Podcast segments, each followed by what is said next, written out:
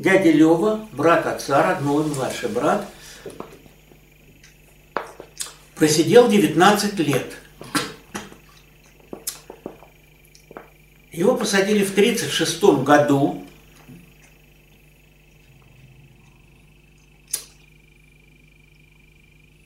Вышел он э, в 1955 году. И... Уже после смерти Сталина? Да, конечно. После смерти Сталина, когда началась реабилитация, его, естественно, тоже реабилитировали, поскольку посадили его за покушение на Молотова. Это была очень интересная история, он мне ее подробно рассказывал. При этом надо сказать, что дядя Лева вышел из тюрьмы совсем не диссидентом. Он, знаете, как вот в холодильнике эти 19 лет прожил, и он мне говорил, скажем так, после 20-го съезда и так далее, вы несчастные люди, вы ни во что не верите. А мы верили.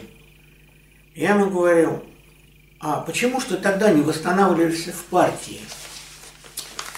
Он мне говорил, а потому что там сейчас не те люди. Партия хорошая, люди не те. Люди не те, а партия хорошая. Как случилось это покушение на Молотова? Дело в том, что в этом не в 1936 году, а раньше, там за несколько лет, где-то в начале 30-х, на хлебозаготовки в Сибирь приехал Молотов.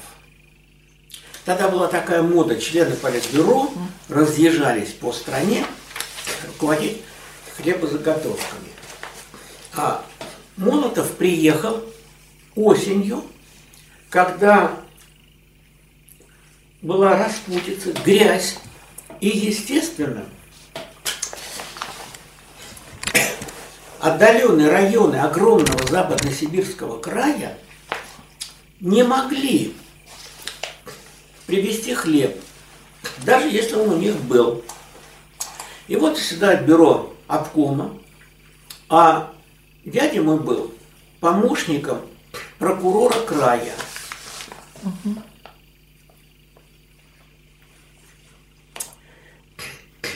Но они говорят, что э, край не может отчитаться по хлебозаготовкам, потому что дальние районы, пока не ударят морозы и не установится какой-то зимний, более или менее, путь проезжий, они не могут вывести зерно.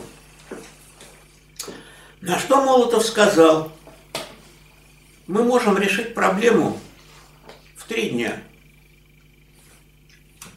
Ну, это говорит член Политбюро, второй человек государства. Как решить? Молотов говорит, если в трехдневный срок эти районы не станут сдавать хлеб и не сдадут полностью, расстреляем всю верхушку района всех секретарей райкомов и э, председателя райисполкома заместителями. Все только руками развели. Понимая, что они не могут сдать хлеб просто потому, что вывести не сумеют. Но Молотов сказал. И тогда кто-то предложил промежуточный вариант, спасительный. Ближние к городу районы должны сдать весь хлеб, включая семенной фонд, ничего не раздавать на трудодни, все подчистую вымести. А потом, когда установится путь, вот эти дальние районы им вернут это зерно. Значит, людей спасли. А Молотов решил выехать в район, на месте, так сказать, посмотреть и поруководить. И вот в машине поехали в какой-то самый близкий район. Но все равно даже вот на этой дороге, рядом с городом, была грязь. И шофер там в каком-то месте не удержал машину, и она правыми колесами съехала в кювет. Машину вытолкнули и поехали дальше. А потом, когда уже через несколько лет начались массовые аресты, да я, по-моему, перепутал. Дядю посадили, кажется, в 37-м, а вышел в 56-м. Вот так это было, по-моему. Молотов вспомнил про эту вещь и рассказал, что это было покушение на него. Вот таким образом. Уже как постфактум спустя. Да, постфактум, да. Но ведь тогда сажали множество людей за покушение на Сталина, угу. за покушение на Ворошилова. Как-то было просто неудобно. Второй человек в государстве, а на него никто не покушается. И вот Молотов вспомнил, и это было объявлено покушением на Молотова. И моему дяде вот так повезло, что это дело легло на его стол, как то ли помощник, то ли зампрокурора. Он посмотрел дело, там опросил людей и вывел заключение, что не было покушения. Ну, что было просто Недоразумение. Да, мелкое дорожное происшествие, каких множество было в то время, да и до сих пор сейчас. Бывает, что э, водитель не может там э, по грязи выровнять машину. Короче, не было покушения. И тогда его пристегнули к заговору и арестовали. И я спрашивал дядю, что ты думал, когда тебя арестовали? Он говорит, я думал, что это ошибка. А когда других забирали, я думал, что это правильно. И рассказал мне такую еще интересную детальку. В 1937 году значит, их держали в большой камере. Камера была человек на 15-20, но их там было около 60. Он говорит, что однажды ночью открыл открылась дверь этой камеры, и туда вели еще тут 6 или 7 человек. И первым из них шел второй секретарь крайкома. И этот второй секретарь им говорит, товарищи, что случилось? Контрреволюционный переворот? Да ему казалось, что если его арестуют, то это значит контрреволюционный переворот – вообще, это было фантастическое время. У меня еще одна была встреча. Я как э, журналист очень много ездил по стране. Всю страну объездил. Я не был журналистом, но надо было как-то зарабатывать. Меня э, тогда прозу не печатали. Я брал командировки в разных изданиях. И больше всего я ездил от журнала «Крестьянка». Я не имел отношения к сельскому хозяйству, но этот журнал нуждался э, в тех, кто будет что-то писать, и поскольку я неплохо писал всякие очерки, они меня любили и без конца посылали по стране. Причем тогда были очень большие командировочные фонды, и были такие забавные вещи, когда вот меня вдруг где-то, скажем, в начале декабря. Зовут журнал, говорят, не хочешь куда-нибудь поехать? Я всегда говорю, конечно, хочу. Почему? Потому что что такое для меня поездка тогда была? На работу меня никуда не брали. Почему? Я думаю, что просто по анкете.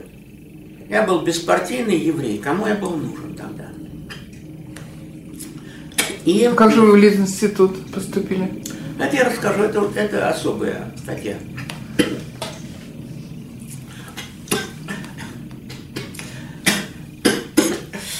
И вот мне говорят, ну куда ты хотел бы поехать? Я не помню, что я говорю, скажем. Ну, иногда говорил в Курск, потому что я там два года работал в газете, в областной, после летоинститута. по распределению. Там мои друзья были, я туда очень охотно всегда ездил. А мне говорит, нет, давай куда-нибудь подальше. Вот хочешь поехать на Камчатку? Конечно, хочу. А почему Камчатка? А потому что к концу года оставались в журнале неизрасходованные командировочные. А тогда как было? Если не сумеют израсходовать командировочный фонд в этом году, то в следующем году неизрасходованные деньги просто срезают. И все органы печати были заинтересованы полностью израсходовать командировочный фонд. А лучше всего, чтобы даже немножко не хватило. Тогда попросят добавить, и в следующем году он будет больше. В общем, это была такая нормальная экономика развитого социализма. Ну вот. А для меня это было спасением.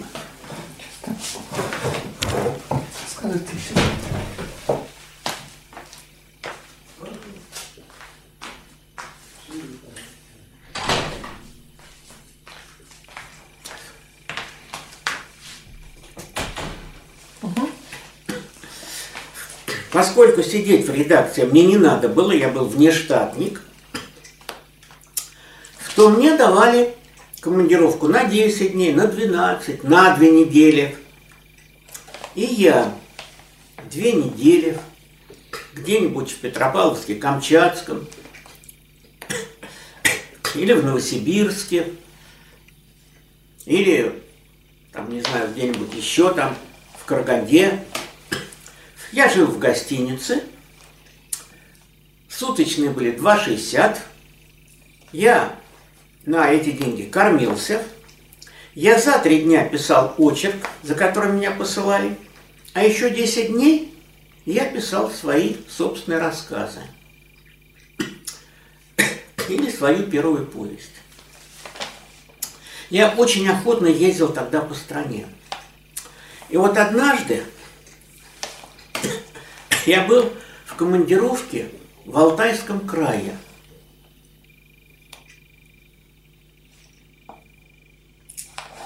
Я уж не помню, то ли это было в самом Барнауле, то ли это было в Бийске, то ли это было в Рубцовске.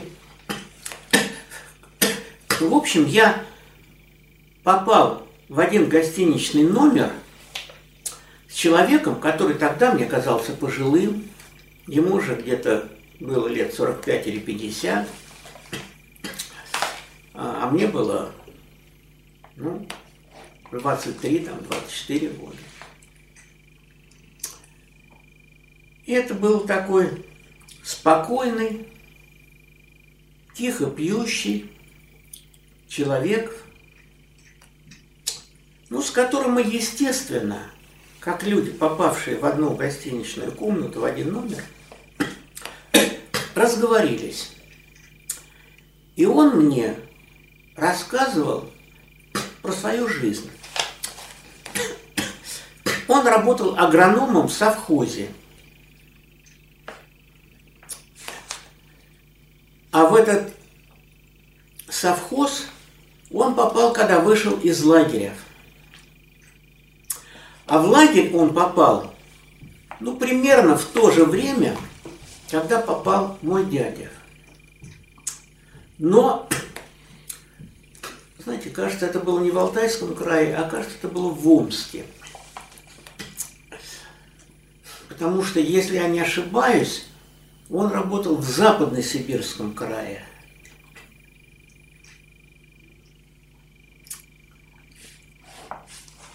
Вот тут боюсь ошибиться. Ну, в общем, в Сибири.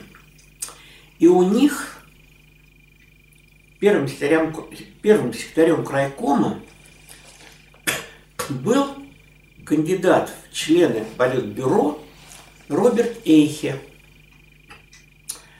Тот самый, чье письмо и заключение зачитывал Хрущев в своем знаменитом докладе. где Эхи писал о своих пытках и так далее, о том, как он себя вынужден был оговорить. И вот этот мой случайный сосед был его помощником. И он рассказывал мне, как его арестовали. Ну, я, естественно, я тогда уже писал прозу, писал свои рассказы. Меня очень интересовали все эти жизненные детали.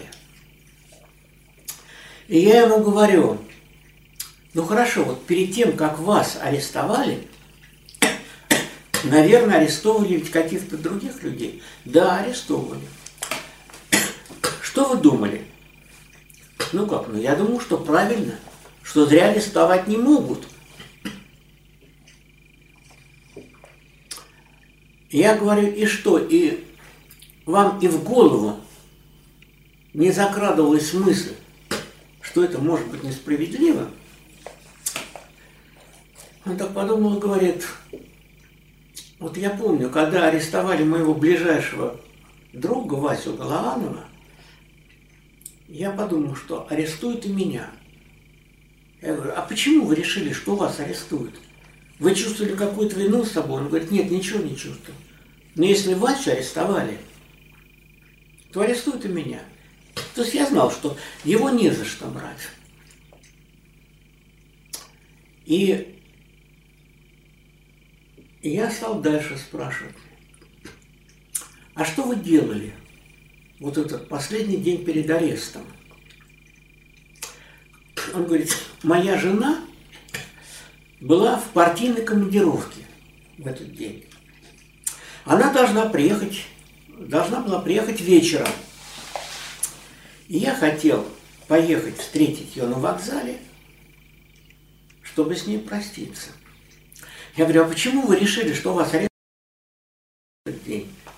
Он говорит, а я был в это время на работе, в крайкоме партии, кстати, он работал. И позвонил домой, а там был сынишка. Сынишка говорит, пап, к тебе приходили. Я говорю, а кто приходил? Ну, какие-то дяденьки. Он говорит, я понял, что пришли за мной.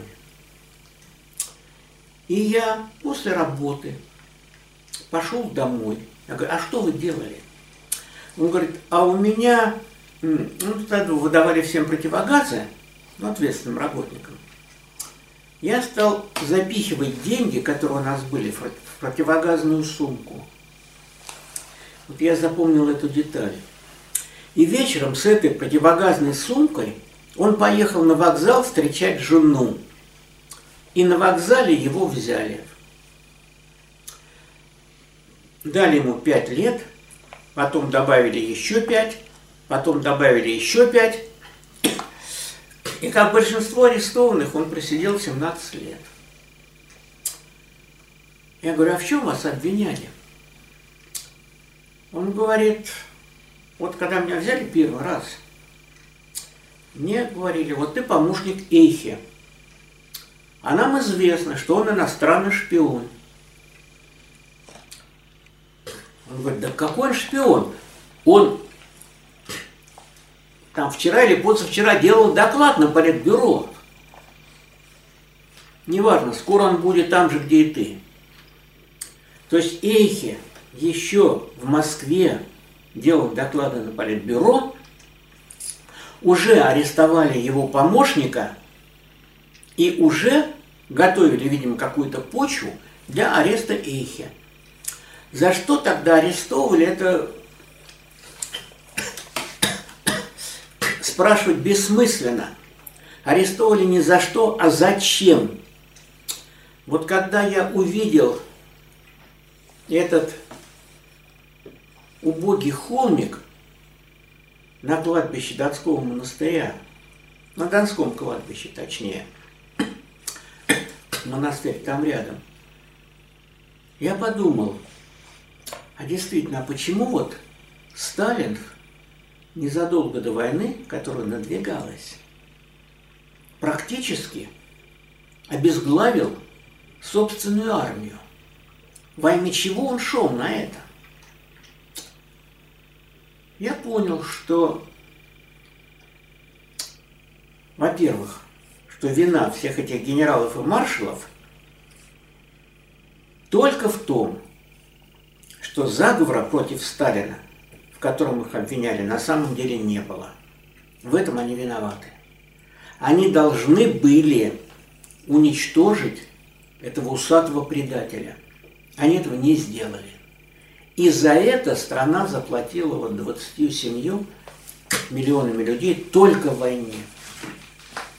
Леонид Аронович, мы отклонились от вашей жизни. Сейчас, я вот только Совершенно. одну вещь скажу, это очень важная От детства, от Сейчас, учебы. вернусь к этому. Но их всех обвиняли в троцкизме. Это было тогда такое общее обвинение. И я подумал, а могли ли все эти командующие Красной Армией не быть троцкистами? Ведь во время гражданской войны Троцкий был организатор и командующий Красной Армией. Главкомом был бывший, старший, э, бывший царский полковник Семенов, но всех этих военспецов собирал и назначал на должности Троцкий. И, конечно же, войну выиграли не Чкалов и Щерс, а выиграли вот эти бывшие царские офицеры, среди которых, кстати, был и отец Бориса Васильева. Они считали, что их долг служить Родине, они пошли служить большевикам, они вы, выиграли гражданскую войну, и они разгромили интервентов. И вот все старшие офицеры Красной Армии понимали, что войну выиграл, если говорить о людях, выиграл Троцкий. А Сталин был просто мелкий партийный чиновник, которого они не могли уважать. И Сталин это знал. И просто во имя собственной безопасности он уничтожил людей, которые представляли для него потенциальную угрозу. То есть он боялся, что если нет заговора, то он может быть. Вот такая вещь. Ну ладно, вот. Вернемся сейчас к вашей жизни. Вернемся к моей жизни. Значит, что я помню из своего Детство. детства? Голод вы не помните, в 33 году вам только год был. Не могу помнить, И конечно. вы были в Москве, наверное, вряд ли голодали так, как... Конечно, ну Москва так не голодала. Голодала, голодала что? Деревню, которую все отбирали. И помню, Тодоровский Поселки. рассказывал, как варили суп из веников, и как он увидел женщину, которая сидела на дороге с ребенком и ела крысу. Что запомнил. Все может быть. Я этого не помню. Я помню только, когда я стоял в своих первых очередях. У нас вот были эти два четырехэтажных из красного кирпича административных корпуса, а напротив, там, метрах, наверное, в 200-300, был барачный городок. Стояли такие одноэтажные бараки, там были свои мальчишки, мы с ними дрались, там иногда камнями кидались. И как-то в какой-то ларек, который там был, привезли масло. А масло давали по пачке в руки, 200 грамм. И вот мама побежала в эту очередь и взяла меня с собой. Почему? Потому что я тоже был очередант. И мне тоже полагалась пачка в руки. И я помню, для меня в детстве был праздник, когда откуда-то родители приносили кусок вареной колбасы. Это, это было еще перед войной. Поэтому, когда говорят, что голод в Советском Союзе был после войны, из-за разрухи военной. Это неправда. Это в 1933 году был голод самый такой. Этого я не Вся помню. Россия голодала. Но я помню, что там в 38-м, 39-м, 40-м году уже был голод. Это я помню. Но голод, наверное, был относительный. Чтобы хлеба не было, я не помню такого. Хлеб был, ну, масла не было, мяса не было, это другой разговор. А хлеб был. Ну, поскольку не с чем было сравнивать, то, конечно, дети это не воспринимали как голод. Что-то ели, какую-то похлебку там варили и так далее.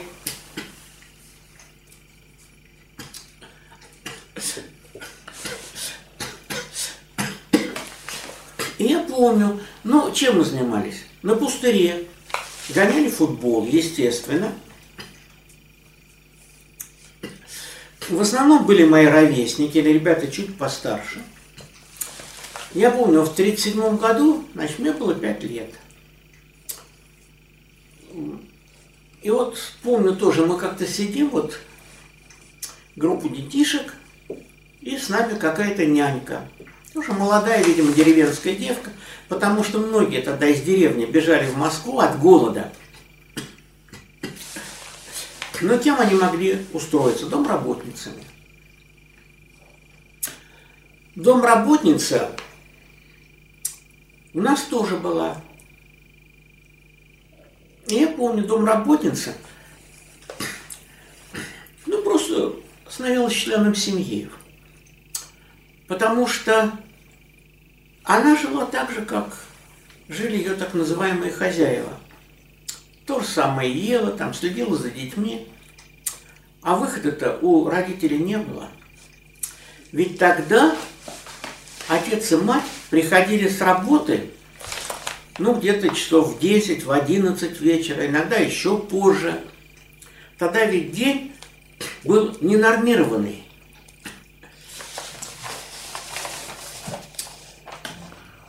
И на кого было оставить детей? Брали этих нянек. Я помню, тогда как раз вот были эти процессы 1937 года, и я помню, вот мы детишки, и эта вот нянька, сейчас я понимаю, что была молодая девка, лет, может, там, 16-17, тогда мне казалось взрослая тетя. Она говорит, вот, они просят сохранить им жизнь, вон какие хитрые. Какие хитрые. Это были люди, которых расстреливали по приговору суда, где прокурором был Вышинский, а руководителем этого военного суда был Ульрих. Я эту фамилию хорошо запомнил. Почему? Потому что уже потом, после института, спустя много лет, у меня был роман с девочкой, у которой была та же самая фамилия. А девочка была очень хорошая. Она участвовала тогда в диссидентском движении. Ну вот она была Дочка. внучкой этого самого Ульриха. И даже говорила, такое, такая баечка была, что как раньше кто-то говорил из российских дворян, аристократов, мы не из тех Муравьевых, которых Которые вешали, мы из тех, которые не вешали. которые вот она примерно так же говорила, хотя, естественно, к своему деду относилась весьма критически, и вообще к советской власти относилась критически. И второе, у меня осталось воспоминание детства, когда был заключен договор о ненападении, а потом, кажется, даже о дружбе и взаимопомощи, э, СССР с Германией.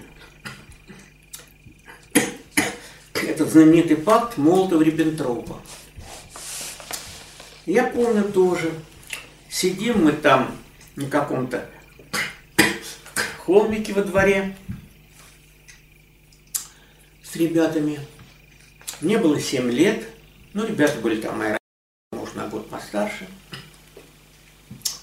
И среди нас был мальчик Вася, который был значительно старше. Ему тогда уже было лет 12. И мы говорим о том, будет ли война. И я, как будущий октябренок и пионер, я говорю, конечно, войны не будет. Ведь во всех газетах про то, про это пишут, не будет войны, у нас же мир с Германией.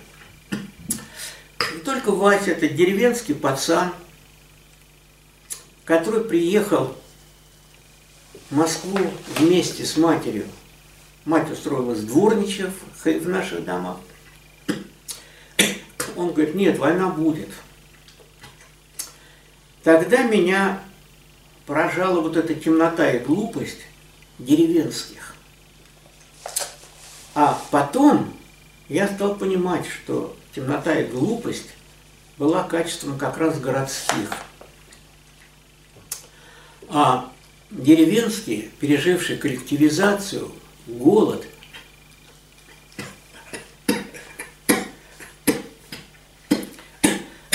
тотальное разорение деревни, они как раз лучше нас понимали подлинную суть так называемой советской власти, которой никогда не было, потому что советы ничего не могли, никакой власти у них реально не было.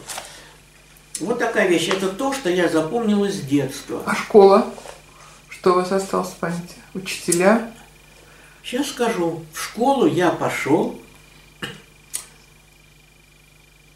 э, в каком же году? Видимо, в сороковом году. Но поскольку я уже читал, писал и все, меня отдали сразу во второй класс.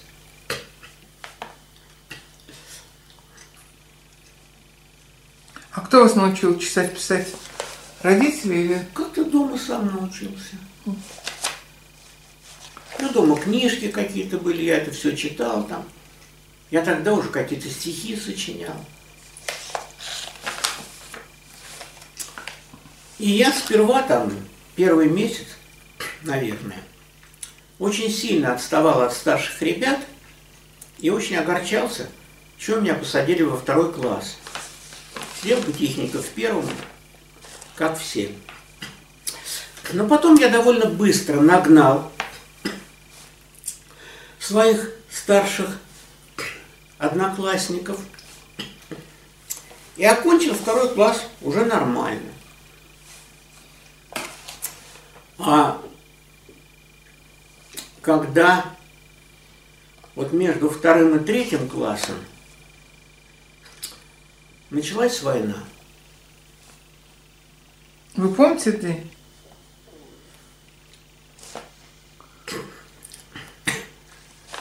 День начала войны я помню очень хорошо. Потому что вот после того, как я окончил прилично второй класс,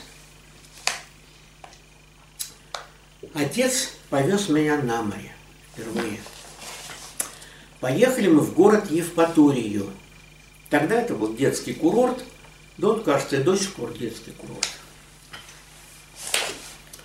И мы приехали с ним в Евпаторию в 6 часов утра. Устроились мы на житье. Видимо, путевки у нас были. Да не видимо, а точно были путевки. Но тогда была такая гостиница «Дюльбер», которая была превращена, как я сейчас понимаю, в санаторий. И вот я помню, что мы жили в палате, где было шесть человек всего.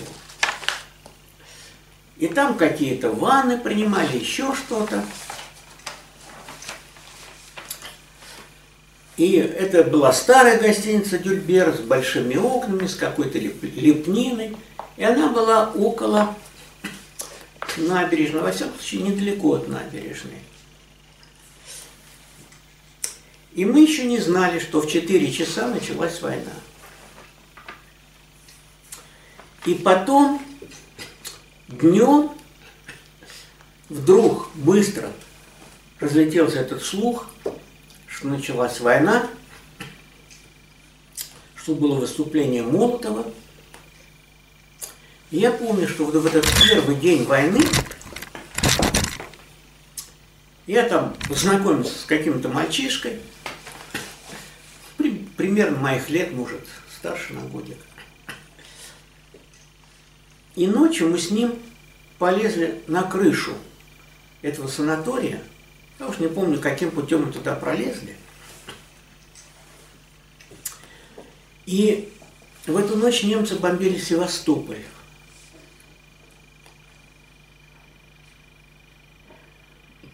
И у меня осталось в памяти, что мы видели этот пожар над Севастополем, Зарево. Возможно, мы толком ничего не видели, но просто нам казалось, что вот мы смотрели туда на юг, в сторону моря, что мы видим Севастополь, потому что все-таки там, я не знаю, сколько до Севастополя было от Евпатории, ну, наверное, километров 50 минимум. Нет, дальше, мне кажется может и дальше. То есть мы могли ничего не видеть, но в этом возрасте, когда очень хочешь что-то увидеть, то и увидишь. И еще опять-таки разговор... Э, говорили о том, что над Евпаторией летел какой-то немецкий самолет, прожектора его взяли в такой крест, и якобы, и якобы его сбили. Что было на самом деле, я не знаю. Крым тогда был крымской татарской автономией. И радио там говорило по-татарски. А тогда э, на столбах висели такие. Да, черные картонные репродукторы. Я помню, толпа около этого черного репродуктора, и там что-то говорят по-татарски – но это был уже не первый, не второй день войны, где-нибудь четвертый, может быть. Потому что о чем я тогда думал? Я думал, что вот сейчас, как писали об этом в разных повестях в журнале «Пионер», наши войска во главе с первым маршалом Климом Ворошиловым разобьют немцев, пойдут на Берлин. Я помню, что известия по-татарски говорили вот в этом репродукторе, и кто-то переводил, что наши оставили какие-то прибалтийские города, там Вильнюс, Каунас, еще там что-то. И все. И последнее сообщение, которое было, что к западу от Минска – наши войска вступили в танковое сражение с немцами. Я помню, это было последнее сообщение с фронта. После этого не сообщали ничего до самого сражения под Москвой. А вы не, оттуда не пытались выбираться? Отец же, наверное, был военнообязанный? Был военнообязанный, и мы через несколько дней, дня через четыре, мы поехали в Москву. Причем как мы ехали?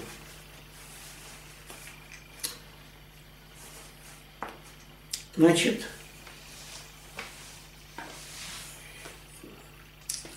билеты были без мест, и на нижней полке плацкартного вагона сидела там на каждой лавке 4 или 5 человек, сколько умещалось, сидели. А меня отец уложил на вторую полку.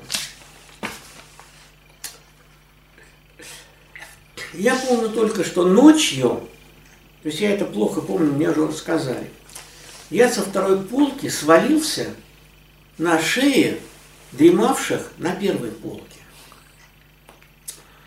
Ну, как-то меня там опять выдрузили на эту полку, чем-то подоткнули. И я, главное, упав, даже не проснулся толком. В то время я спал гораздо лучше, чем сейчас. Значит, мы э, приехали в Москву.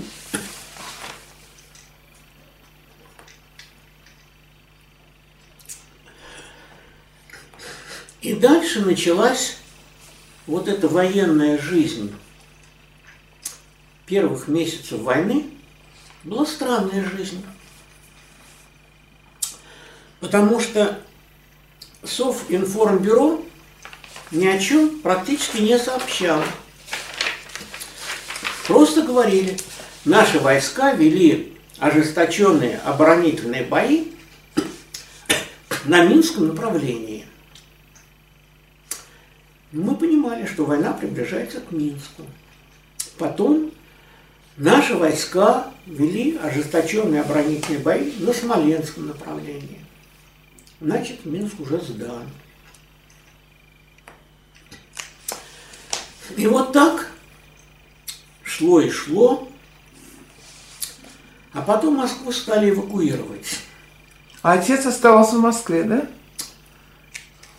Отец тогда оставался в Москве, до августа, по-моему.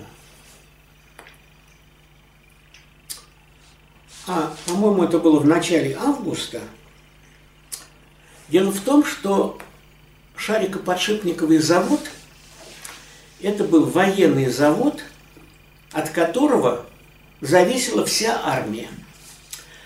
Потому что подшипники выпускал только этот завод. Еще был второй ГПЗ, какой-то маленький заводик, тоже выпускавший подшипники. Но всю армию, танки, автомобили, все снабжал подшипниками первый ГПЗ. Он был абсолютно незаменим. Тогда было такое понятие, как бронирование. Когда каких-то людей закрепляли за заводом, причем это могли быть и инженеры, и техники, и квалифицированные рабочие. Потом, что я помню, что мы несколько жили на нашей этой даче. Я не помню, сколько это было, неделя, полторы, две. Я помню, что тогда две вещи помню. В городах оклеивали окна бумагой, такими бумажными полосками, чтобы при попадании бомбы там где-то неподалеку осколки стекла не поранили людей. Вот считалось так, что вот эти газетные полоски, ну полоски газет, которыми наклеены окна, они все-таки как-то эти мелкие осколки более или менее удержат. И второе, вот на даче точно, помню, рыли щели так называемые. Это был, была такая узкая канава, желательно глубокая, куда при объявлении бомбежки надо было спрятаться и лечь. Считалось, что там взрывная волна, волна пройдет над этой щелью,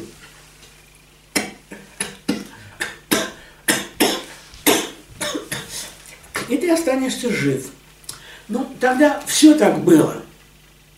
Ведь не было гранат, скажем, у бойцов даже. Были вот эти коктейли Молотова, то есть бутылки с горючей смесью. Ну, какие-то бутылки, которые делались там для водки или для портвейна, что-то заливали туда, бензин, керосин, и считалось, что этим можно поджечь немецкий танк. И вот я помню, что у нас была, значит, в огороде такая вырытая щель на даче. А потом я уже помню, как нас с матерью посадили вот этот эшелон, который шел на восток. Я, естественно, уезжать не хотел. Эвакуацию отправили, да? Да. Я не хотел уезжать. И я все говорил там матери, да куда мы поедем, да зачем там. Ну, самое это интересное будет когда оборону Москвы, там, и вообще мы не думали, что немцы дойдут до Москвы.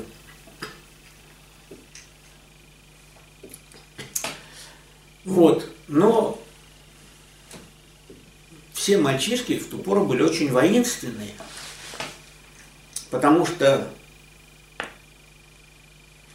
ну и, так сказать, и какие-то повести в журнале «Пионер», какие-то кинофильмы, там типа «Если завтра война». Вот. Воспитывали в нас героизм. Надо бежать на фронт и сражаться с врагами. Правда, там была такая сложность, что до войны, вот я прекрасно помню эти довоенные песни, и там были такие слова, это сталинский лозунг. И на вражьей земле мы врага разгромим беспощадным могучим ударом. Вот э, такая стратегия Красной Армии заключалась в чем? Это Сталин сформулировал. Надо бить врага на его территории. Это было его ну, гениальная такая была стратегическая формула. Но когда немцы взяли Минск уже вели бои на Смоленском направлении, то Сталин выдвинул другую военную доктрину, тоже гениальную. Надо бить врага на своей территории. И вот тогда мы стали мечтать о том, как там бежать на фронт и бить врага на своей территории. Но, как выяснилось, тогда этого не знал. Потом уже мне взрослые рассказали, если кто-то уклонялся от эвакуации, этот человек считался неблагонадежным, его вполне взрослых запросто могли замести в тюрьму.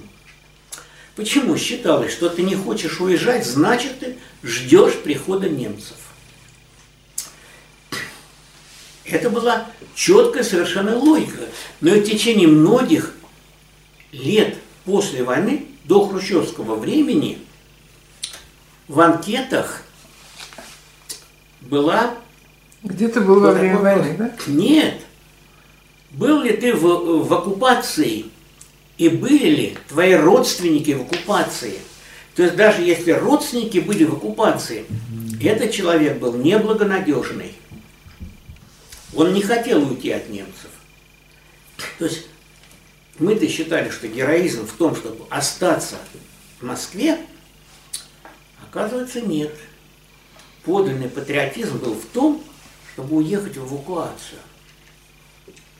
И, в общем, нас погрузили в какой-то поезд, который тогда назывался «Эшелон», и там самые разные люди были в этом поезде. Вы вдвоем с мамой, да? Или Да. и домработница тоже? Нет, домработницы нет. К тому времени домработницы у нас уже не было. Она, видимо, уехала к себе. Она была, по-моему, из Чувашии. Я помню только станция, где она жила, называлась Ковылкина. А мы с мамой, значит, поехали туда. Я помню, что с нами в одном, ну не купе, в одном отсеке этого вагона был мой ровесник Мишка Водопьянов. Это был сын знаменитого летчика Водопьянова. Вот я поэтому запомнил его фамилию, и меня в какой-то мере даже немножко удивляло. Я гордился, что вот я подружился с сыном этого великого летчика, героя Советского Союза. А куда вас отправили? В какой город? Мы Куйбышев? поехали, нет, мы поехали в Новосибирск, где жил мой дед, отец моего отца. Как Тогда его звали? Помните?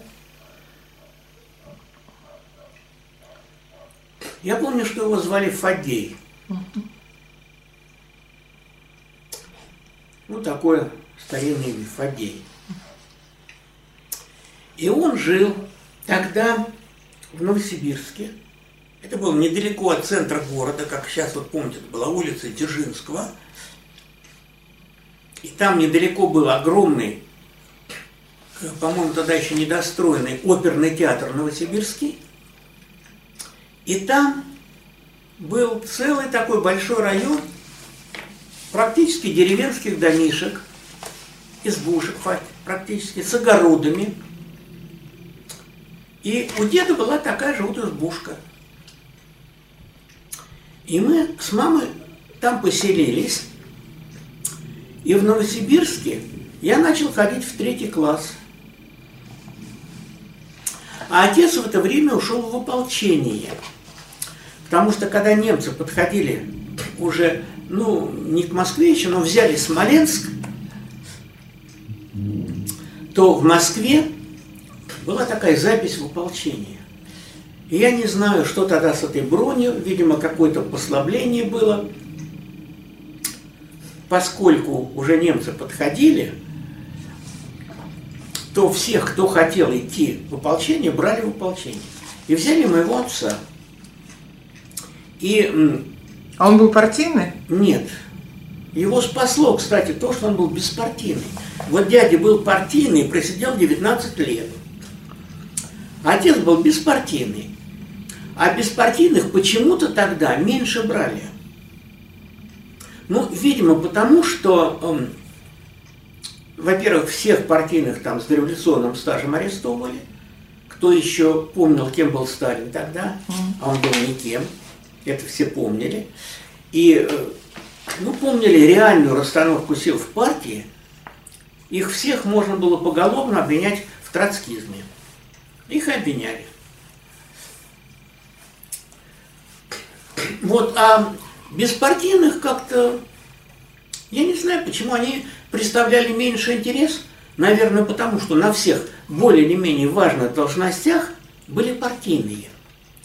И все доносчики, чтобы освободить путь для своей карьеры, убирали всех, кто занимал более или менее привлекательные места. Но рядовой инженер, что в нем было привлекательного-то? Это же не начальник. Вот, так что...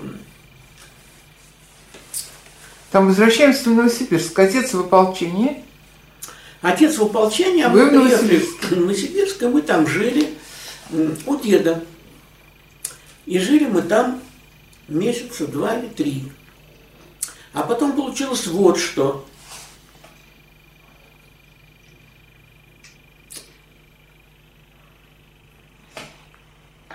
Значит, ополчение московское дошло только до Вязьмы. Почему до Вязьмы? Потому что когда всех желающих взяли в ополчение, то обескровили военные заводы. Работать стало некому. Потому что кто шел в ополчение? Всех более или менее молодых, их просто забрали в армию в первые же дни войны. А в ополчение уже шли те, кого не взяли в армию. Кто это были? Ну вот отцу было тогда сколько? Он 901 года, ему ушел 41 год. Или 42 -й.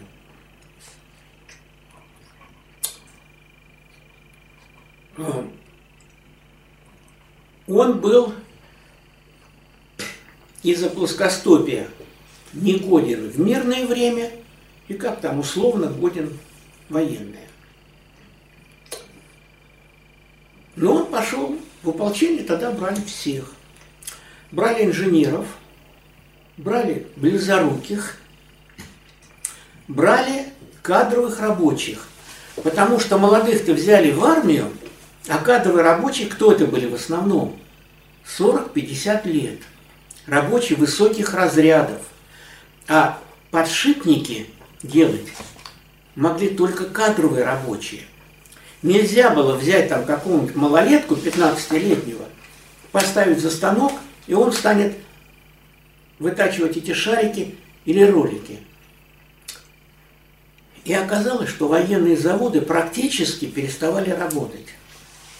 И поэтому всех, кто был с военных заводов, срочно отозвали из ополчения. И отца тоже отозвали, и вот, по-моему, именно тогда его забронировали. То есть он стал придатком вот к этому заводу, к первому ГПЗ. И никто из работников военных заводов не мог собой распоряжаться. И если даже он бежал на фронт, его считали дезертиром. Потому что он нужен Родине вот на этом своем посту. А что, кстати, стало с ополчением, я уж потом, много лет спустя, узнал, что отец чудом остался жив. Боря Васильев, он сам был смоленский. И ему повезло, что они с отцом перед войной на велосипедах объездили все окрестности Смоленска. Вот отец был офицер царской армии, потом Красной армии. И вот они очень любили эти велосипедные поездки. И Боря хорошо знал эти леса Смоленской области. И он там попал в окружение. И он... С отцом вместе? Нет. Отец где-то в другом месте там воевал. И Боря, Боре удалось выйти самому и вывести группу солдат из окружения, потому что он знал все эти дороги и тропинки. А сколько же ему лет тогда было? Сейчас я скажу. Вот ему в следующем году должно быть 90 лет. Значит, он был 24 -го года. Угу. Вот считайте, в 41 году ему было 17 лет. Но тогда уже брали, уже десятиклассников брали в армию. И он был ранен, но сумел выйти из окружения. И вот он рассказывал, что под Вязьмой, тоже после войны, он бывал в тех местах, потому что не прывал со Смоленском, там обнаруживали вот эти братские могилы. И вот там нашли какую-то могилу, ну, одну из могил, где было множество очков – он говорит, вот там погибло московское ополчение, потому что в основном были очкарики, очкарики да.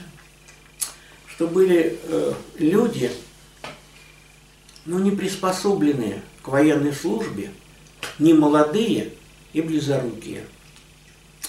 Вот такова была участь этого московского ополчения, кроме тех, кого отозвали на военные заводы. И после этого, я помню, даже после войны людей далеко не сразу отпускали с этих заводов. Например, мы с матерью уехали раньше, где-то году, по-моему, в 44-м. Нет, сперва мать уехала. Ну как? Из Новосибирска, да? Из, из, из Томска. Ну ладно, по порядку. Значит, получилось вот что. Шарика-подшипник эвакуировали сразу в несколько городов. А, понятно. Часть, большая часть завода поехала в Куйбышев, еще одна часть поехала в Томск. Ну, потому что тогда не было вообще известно, до куда дойдут немцы. И вот отец, поскольку он был инженер-строитель, его с первым эшелоном отправили в Томск. И он должен был там э, строить заводские корпуса, сразу же с колес ставили станки и начинали работать. Но поскольку пока еще до дождей, до зимы можно было там даже на улице под навесом, надо было все это строить. И вот он, э, его там назначили, сейчас скажу, начальником УКСа, это управление капитального строительства, хотя он был и инженер-строитель, инженер-механик. Но тогда вот первое, что надо было сделать, это запустить завод. Потому что нельзя было останавливать надолго производство, потому что без подшипников армия погибла. Дело в том, что огромная часть нашей артиллерии, как сейчас вот уже об этом пишут много, в первые недели и месяцы войны попала к немцам. Множество танков наших было уничтожено и тоже попало к немцам. К немцам. По самолетам у нас было, как и по танкам, огромное преимущество над немцами. Но часть самолетов была уничтожена на аэродромах в первые дни войны. Часть самолетов сбили, много сбивали самолетов. Почему? Потому что у нас очень плохо готовили летчиков. Вот им давали какие-то азы, и у них был очень маленький налет практически. А немецкие летчики, у них во время обучения налет был чуть ли не в 10 раз больше. И поэтому получалось, что наши лучшие летчики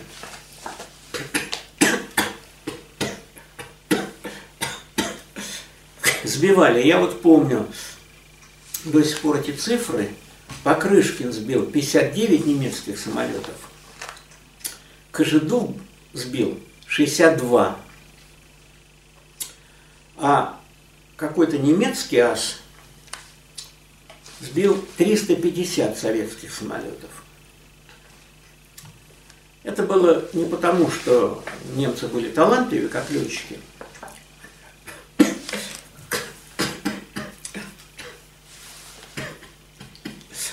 а просто потому, что там своих авиаконструкторов ценили, а у нас Туполев сидел в тюрьме, как известно. Это первая была причина. Даже Покрышкин, как вот только недавно об этом открыто объявили, воевал на американском самолете Аэрокобра. А у нас все время говорили и писали, что он воевал на Лавочкине – Истребитель Лавочкина был хороший истребитель, но американский был лучше. И вот получалось так, что немецкие летчики, у которых был большой налет, они же хорошо владели самолетом, они легко сбивали наших новичков.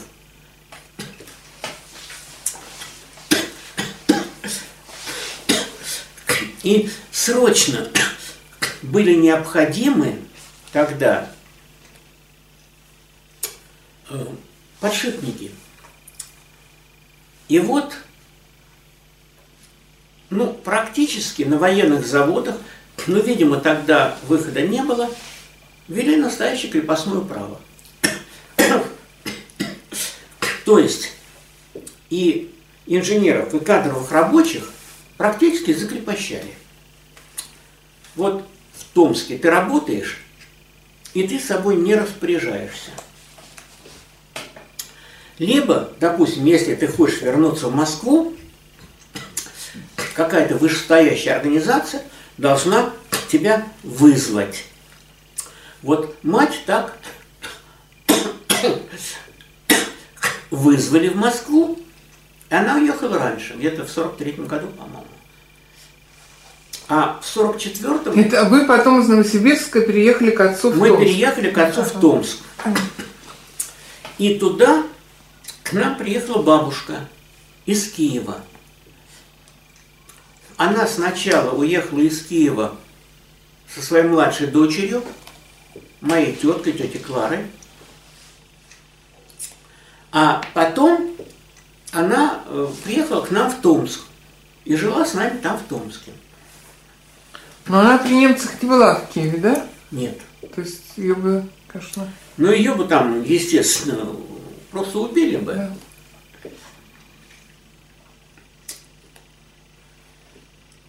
Э, Теткин муж, он тоже был э, какой-то военный инженер, по-моему. Его тоже куда-то, я не помню, куда-то их тоже эвакуировали. Его перевели там с заводом куда-то, и э, тетка, она не с нами жила, я уж не помню, где она жила.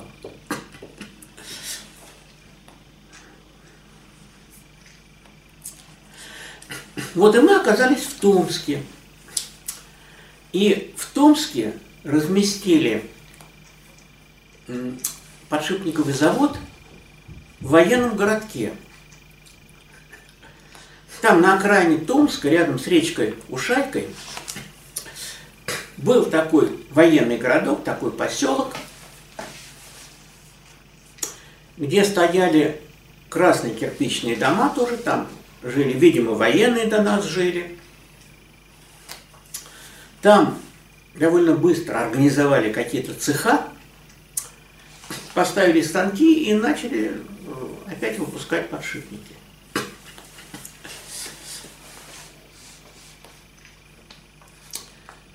Кстати, у меня тоже во время моих этих поездок журналистских, я однажды оказался в одном номере э, с полковником, как он тогда назывался, ну, как, тогда уже это было КГБ, Комитет госбезопасности. Во время войны, наверное, назывался НКВД. И он мне рассказал, что он один раз видел Сталина. Как это было? Его вместе с его начальником ночью вызвали к Сталину. И вели в кабинет, Сталин ему говорит, вы знаете, что такое шостка? Ну, я говорю, город на Украине, Сумской области. Там пленку делают, да? Он говорит, шостка – это пороховые заводы. Так вот, немцы взяли шостку. Без пороха мы не можем, мы погибнем. Вам один месяц на то, чтобы организовать производство пороха. И, как говорится, как бланш, делайте, что хотите. Что они сделали? Почему это поручили там от КВД или КГБ, не помню, как они в то время назывались во время войны. В течение одной ночи по списку они арестовали несколько десятков ученых и инженеров-химиков –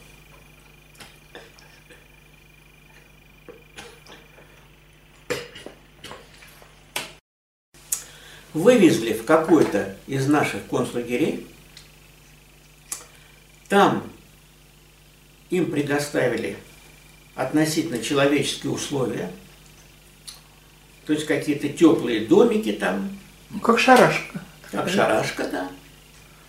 И в течение месяца они развернули там химическое производство, где работали заключенные, а руководили вот эти арестованные инженеры.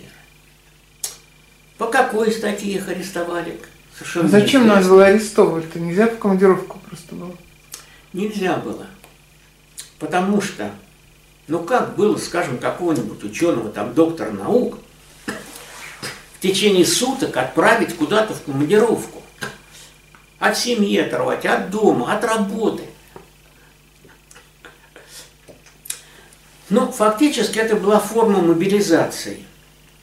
Но когда человека арестовывали, то, во-первых, не требовалось ему заранее создавать какие-то там условия. Если в командировку там предоставить тебе жилье, там еще там что-то, семью, тогда, а тут ничего.